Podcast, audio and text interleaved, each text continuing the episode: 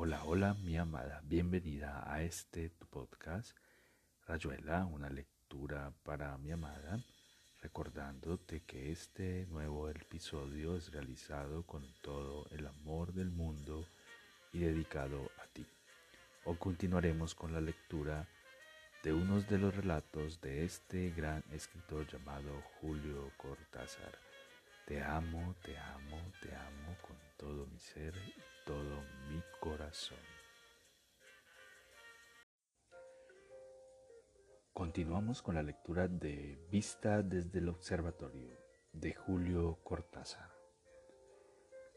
Las máquinas de mármol, un helado erotismo en la noche de Jaipur, coagulación de luz en el recinto que guardan los hombres en Haising, mercurio de rampas y hélices, grumos de luna entre tensores y placas de bronce.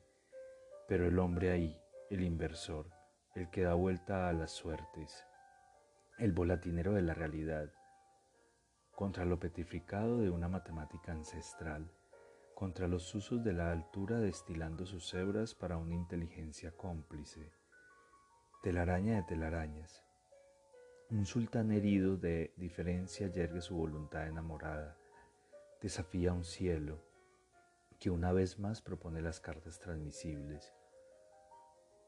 Entabla una lenta, interminable cópula con un cielo que exige obediencia y orden y que él violará noche tras noche en cada lecho de piedra. El frío vuelto brasa. La postura canónica desdeñada por caricias que desnudan de otra manera los ritmos de la luz en el mármol, que ciñen esas formas donde se deposita el tiempo de los astros y las alzan a sexo, a pezón y a murmullo. Erotismo de Hai Sing, al término de una raza y una historia.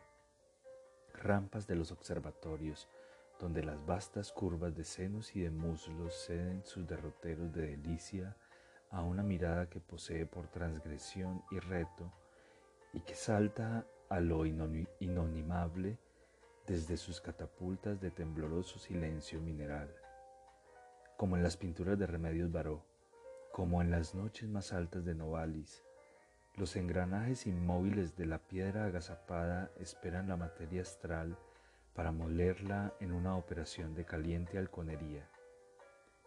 Jaulas de luz, gineceo de estrellas poseídas una a una, desnudadas por un álgebra de aceitadas falanges, por una alquimia de húmedas rodillas, desquite maniático y decadencioso de un endimion que vuelve las suertes y lanza contra Selene una red de espasmos de mármol un enjambre de parámetros que la deseñirán hasta entregarla a ese amante que la espera en lo más alto del laberinto matemático. Hombre de piel de cielo, sultán de estremecidas favoritas que se rinden desde una interminable lluvia de abejas de medianoche. De la misma manera, señorita Callaman, algo que el diccionario llama anguila está esperando acaso la serpiente simétrica de un deseo diferente, el asalto desmesurado de otra cosa que la neuroendocrinología para alzarse de las aguas primordiales, desnudar su cintura de milenios de sargazos y darse a un encuentro que jamás sospecharía Johannes Smith. Sabemos de sobra que el profesor Fontaine preguntará por la finalidad de semejante búsqueda a la hora en que uno de sus ayudantes cumple la dedicada tarea de fijar un minúsculo emisor de radiaciones en el cuerpo de una anguila plateada, devolverla al océano y seguir así la pista de un itinerario mal cartografiado. Pero no hablamos de buscar, señorita Callaman, no se trata de satisfacciones mentales ni de sostener a otra vuelta de tuerca a una naturaleza todavía mal colonizada. Aquí se pregunta por el hombre, aunque se hable de anguilas y de estrellas, algo que viene de la música, del combate amoroso y de los ritmos estacionales, algo que la analogía tantea en la esponja, en el pulmón y el sístole, balbucea sin vocabulario tabulable una dirección hacia otro entendimiento. Por lo demás, ¿cómo no respetar las valiosas actividades de la señora M. L. Bouchot, por ejemplo, que brega por la más correcta identificación de las larvas de los diferentes peces, apodos, anguilas, congrios, etc.? Solamente que antes y después está lo abierto, lo que el águila estúpidamente alcanza a ver lo que el negro río de las anguilas dibuja en la masa elemental atlántica, abierto a otro sentido que a su vez nos abre, anguilas y anguilas de la gran metáfora quemante. Y cómo por casualidad descubrir que solo una constante diferencia esos dos nombres y decirse una vez más que la casualidad, esa palabra tranquilizadora, ese otro umbral de la apertura. Así yo, una vez más el occidente odioso, la obstinada partícula que subtiende todos sus discursos, quisiera asomar a un campo de contacto que el sistema ha hecho de mí esto que soy niega entre vociferaciones y teoremas. Digamos entonces, ese yo que es siempre alguno de nosotros, desde la inevitable plaza fuerte, saltemos muralla abajo. No es tan difícil perder la razón. Los celadores de la torre no se darán demasiada cuenta. ¿Qué saben de anguilas o de esas interminables teorías de peldaños de Haising escalaba, que Haising escalaba en una lenta caída hacia el cielo? Porque él no estaba de parte de los astros, como algún poeta de nuestras tierras sureñas no se aliaba la señora M. L. Bouchot para la más correcta identificación de los congrios o, de las magnitudes estelares. Sin otra prueba que las máquinas de mármol, sé que Haising estaba con nosotros, del lado de la anguila trazando su ideograma planetario en la tiniebla que desconsuela la ciencia de mesados cabellos a la señora Callaman que cuenta y cuenta el paso de los leptocéfalos y marca cada unidad con una meritoria lágrima cibernética. Así, en el centro de la tortuga índica, baño y olvidable déspota, Hai Sing asciende los peldaños de mármol y hace frente al huracán de los astros. Algo más fuerte que sus lanceros y más sutil que sus eunucos lo urge en lo hondo de la noche a interrogar el cielo como quien sume la cara en un hormiguero de metódica rabia. Maldito si le importa la respuesta. Hai Sing quiere ser eso que pregunta. Hai Sing sabe que la sed que se sacía con el agua volverá a atormentarlo. Hai Sing sabe que solamente siendo el agua dejará de tener sed. Así, profesor Fontaine, no es de difuso panteísmo que hablamos ni de solución en el misterio. Los astros son mensurables. Las rampas, las rampas de Jaipur guardan todavía la huella de los buriles matemáticos, jaulas de abstracción y entendimiento. Lo que rechazo, mientras usted me llena de informaciones sobre el decurso de los leptocéfalos en la sórdida paradoja de un empobrecimiento, correlativo con la multiplicación de bibliotecas, microfilms y ediciones de bolsillo. Una culturización al ojíbaro, señorita Callaman. Que da más ciencia en su jardín pasee. Cante y borde. Bella es su figura y necesaria su rueca teleguiada y su lado electrónico no somos los beocios del siglo. Un brontosaurio bien muerto está, pero entonces se vale a vagar de noche, como sin duda también tantos servidores de dama ciencia. Y si se vive de veras, si la noche y la respiración y el pensar enlazan esas mallas que tanta definición separa, puede ocurrir que entremos en los parques de Jaipur o de Delhi, o que en el corazón de Saint-Germain-de-Prés alcancemos a rozar otro posible perfil del hombre. Pueden pasarnos cosas irrisorias o terribles, acceder a ciclos que comienzan en la puerta de un café y desembocan en una horca sobre la plaza mayor de Bagdad, o pisar una anguila en la Rue du Dragón, o ver de lejos como en un tango a esa mujer que nos llenó la vida de espejos rotos y de nostalgias estructuralistas. Ella no terminó de peinarse, ni nosotros nuestra tesis de doctorado, porque no se trata de ahuecar la voz, esas cosas ocurren como los gatos de golpe o el desbordarse de la bañadera mientras atendemos el teléfono. Pero solamente les ocurren a los que llevan el gato en el bolsillo. La noche es pelirroja y húmeda. Alguien silba bajo un portal. La zona franca empieza. Como decirlo de otra manera más inteligible, profesor Fontaine, escribirle a la señora M. L. Bauchot Estimada señora Bauchot, esta noche he visto el río de las anguilas. He estado en Jaipur y en Delhi. He visto las anguilas de la Rue du Dragon en París.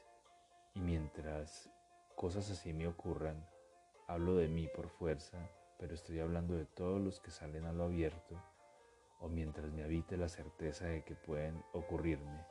No todo está perdido, porque, señora Bauchot, Estimada señora Bauchot, le estoy escribiendo sobre una raza que puebla el planeta y que la ciencia quiere servir. Pero mire usted, señora Bauchot, su abuela fajaba a su bebé, lo volvía una pequeña momia sollozante, porque el bebé quería moverse, jugar, tocarse el sexo, ser feliz con su piel y sus olores y la cosquilla del aire. Y mire hoy, señora Bauchot, ya usted creció más libre, ¿Y acaso su bebé desnudo juega ahora mismo sobre el cobertor y el, y el pediatra los aprueba satisfecho? Todo va bien, señora Bouchot, solo que el bebé sigue siendo el padre de ese adulto que usted y la señorita Kallaman definen Homo sapiens. Y lo que la ciencia le quitó al bebé, la misma ciencia lo anuda en ese hombre que lee el diario y compra libros y quiere saber. Entonces la enumeración, la clasificación de las anguilas, el fichero de estrellas nebulosas, galaxias, vendaje de la ciencia, quieto ahí, 24, sudoeste, proteína, isótopos marcados, libre el bebé y fajado el hombre, la, la pediatra de adultos, Dama Ciencia abre su consultorio. Hay que evitar que el hombre se deforme por exceso de sueños fajarle la visión, maniarle el sexo, enseñarle a contar para que todo tenga un número. A la par, la moral y la ciencia. No seas hombre, señora, es tan frecuente. Y por supuesto, la sociedad que solo sobrevive si sus células cumplen el programa. Atentamente la salud. Esta carta infundirá en la señora Bouchot la horrenda sospecha de que los brontosaurios saben escribir. Por eso una postdata gentil. No me entiendan mal, querida señora, ¿qué haríamos sin usted, sin dama ciencia? Hablo en serio, muy en serio. Pero además está lo abierto, la noche pelirroja, las unidades de la desmedida, la calidad de payaso y de volatinero y de sonámbulo del ciudadano medio, el hecho de que nadie lo convencerá de que sus límites preciosos son el ritmo de la ciudad más feliz o del campo más amable. La escuela hará lo suyo, y el ejército y los curas, pero eso que yo llamo anguila o vía láctea pernocta en una memoria racial, en un programa genético que no sospecha el profesor Fontaine y por eso la revolución en su momento, el arremeter contra lo objetivamente enemigo o abyecto, el manotazo delirante para echar abajo una ciudad podrida, por eso las primeras etapas del reencuentro con el hombre entero. Y sin embargo allí se emboscan otra vez Dama Ciencia y su séquito, la moral, la ciudad, la sociedad. Se ha ganado apenas la piel, la hermosa superficie de la cara y los pechos y los muslos. La revolución es un mar de trigo en el viento, un salto a la garrocha, sobre la historia comprada y vendida. Pero el hombre que sale a lo abierto empieza a sospechar lo viejo en lo nuevo, se tropieza con los que siguen viendo los fines en los medios, se da cuenta de que en ese punto ciego del ojo del toro humano se agazapa una falsa definición de la especie, que los ídolos perviven bajo otras identidades, trabajo y disciplina, fervor y obediencia, amor legislado, educación para A, B y C, gratuita y obligatoria, debajo adentro en la matriz de la noche pelirroja. Otra revolución deberá esperar su tiempo como las anguilas bajo los sargazos. Llegar a ella es también serpiente negra de ida, lentos peldaños hacia la plataforma que reta el musgo astral, serpiente plateada de regreso, fecundación, desove y muerte para otra vez serpiente negra. Marcha hacia las cabeceras y las fuentes, retorno dialéctico donde se cumple el ritmo cósmico, empleo a sabiendas las palabras más mancilladas por la retórica de muchas maneras me he ganado el derecho a que brillen aquí como brilla el mercurio de las anguilas y el girasol vertiginoso en las máquinas de Haising. Todavía es tiempo de sargazos, de guerrillas parciales que despejan el monte sin que el combatiente alcance a ver una totalidad de cielo y mar y tierra. En cada árbol de sangre circulan sigilosas las claves de la alianza con lo abierto, pero el hombre da y toma la sangre, bebe y vierte la sangre entre gritos de presente y recidivas de pasado, y pocos sentirán pasar por sus pulsos la llamada de la noche pelirroja. Los pocos que se asomen a ella parecerán una en tanto picota, con sus pieles se harán lámparas y de sus lenguas se arrancarán confesiones.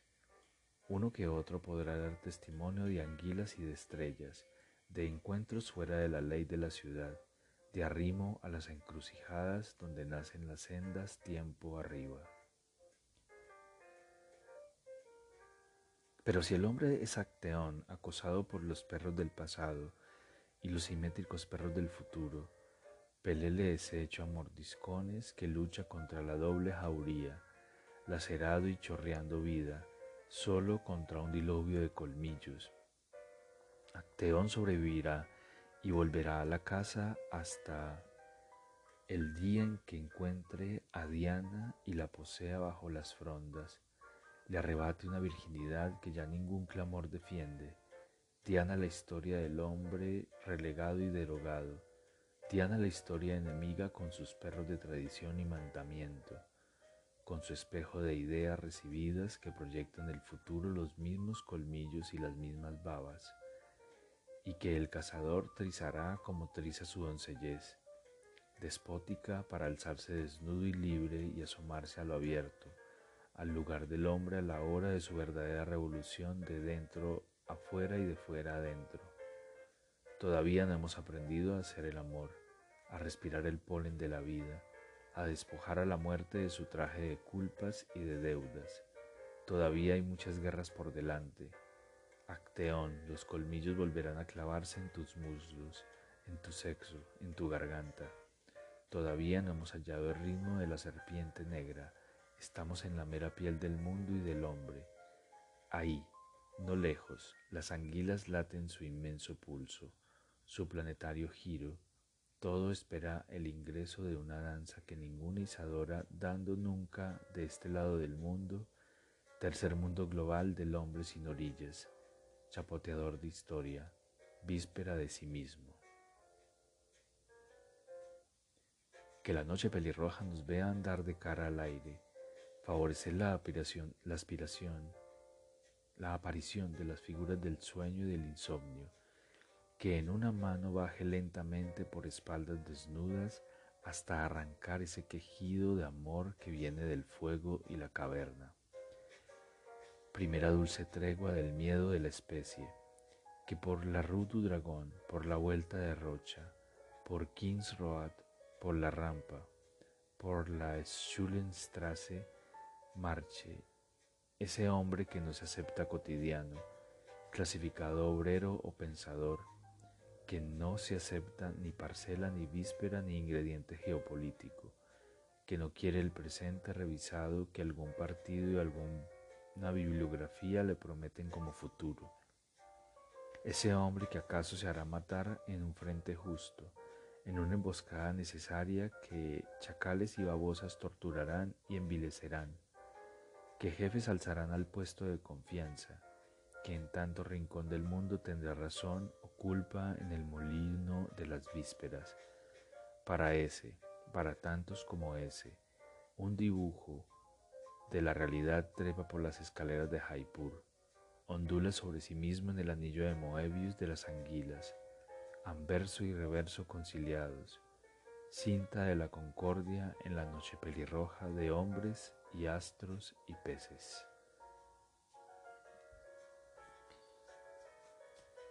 Imagen de imágenes. Salto que dejé atrás una ciencia y una política a nivel de caspa, de bandera, de lenguaje, de sexo encadenado. Desde lo abierto acabaremos con la prisión del hombre y la injusticia y el enajenamiento y la colonización y los dividendos y Reuter y lo que sigue. No es delirio lo que aquí llamo anguila o estrella, nada más material y dialéctico y tangible que la pura imagen que no se ata a la víspera, que busca más allá para entender mejor, para batirse contra la materia rampante de lo cerrado, de naciones contra naciones y bloques contra bloques. Sara Bauchot. Alguna vez Thomas Mann dijo que las cosas andarían mejor si Marx hubiera leído a Holderlin. Pero vea usted, señora, yo creo que con Lukács que también hubiera sido necesario que Holderlin leyera a Marx. Note usted qué frío es mi delirio, aunque le parezca anacrónicamente romántico, porque Haising, porque la serpiente de Mercurio, porque la noche pelirroja. Salga a la calle, respire aire de hombres que viven y no el de la teoría de los hombres en una sociedad mejor. Dígase alguna vez que en la felicidad hay tanto más para que una cuota de proteínas o de tiempo libre o de soberanía. Pero Holderlin debe leer a Marx, en ningún momento ha de olvidar a Marx. Las proteínas son de tantas facetas de la imagen, vaya si lo son, señora Bauchot, pero entonces la imagen toda, el hombre en su jardín de veras, no un esquema del hombre salvado de la desnutrición o la injusticia. Vea usted, en el parque de Jaipur se alzan las máquinas de un sultán del siglo XVIII y cualquier manual científico o guía de turismo las describe como aparatos destinados a la observación de los astros. Cosa cierta y evidente y de mármol pero también hay la imagen del mundo como pudo sentirla Haising, como la siente el que respira lentamente la noche pelirroja donde se desplazan las anguilas. Esas máquinas no solo fueron erigidas para medir derroteros astrales, domesticar tanta distancia insolente, otra cosa debió soñar Haising, alzado como un guerrillero de absoluto contra la fatalidad astrológica que guiaba su estirpe que decidía los nacimientos y las defloraciones y las guerras. Sus máquinas hicieron frente a un destino impuesto desde afuera, al pentágono de galaxias y constelaciones colonizando al hombre libre. Sus artificios de piedra y bronce fueron las ametralladoras de la verdadera ciencia, la gran respuesta de una imagen total frente a la tiranía de planetas y conjunciones y ascendentes. El hombre Haising pequeño sultán de un vago reino declinante, hizo frente al dragón de tantos ojos, contestó a la fatalidad inhumana con la provocación del mortal al toro cósmico, decidió encauzar la luz astral, atraparla en retortas y hélices y rampas, cortarle las uñas que sangraban a su raza, y todo lo que midió y clasificó y nombró, toda su astronomía en pergaminos iluminados era una astronomía de la imagen, una ciencia de la imagen total, salvo de la víspera al presente, del esclavo astrológico al hombre que de pie dialoga con los astros. Tal vez los gobernantes de la avanzada, por la que damos todo lo que somos y tenemos, tal vez la señorita Calamant o el profesor Fontaine, tal vez los jefes y los hombres de ciencia acabarán por salir a lo abierto, acceder a la imagen donde todo está operando. En este mismo instante, las jóvenes anguilas llegan a las bocas de los ríos europeos. Van a comenzar su asalto fluvial. ¿Acaso ya es de noche en Delhi? Y en Jaipur y las estrellas picotean las rampas del sueño de Hai Singh. Los ciclos se fusionan, se responden vertiginosamente. Basta entrar en la noche pelirroja, aspirar profundamente un aire que es puente y caricia de la vida. Habrá que seguir luchando por lo inmediato, compañero, porque Holderlin ha leído a Marx y no lo olvida, pero lo abierto sigue ahí, pulso de astros y anguilas, anillo de Moebius de una figura del mundo donde la conciliación es posible, donde anverso y reverso cesarán de desgarrarse, donde el hombre podrá ocupar su puesto en esa jubilosa danza que alguna vez llamaremos realidad. París, Sainon, 1971.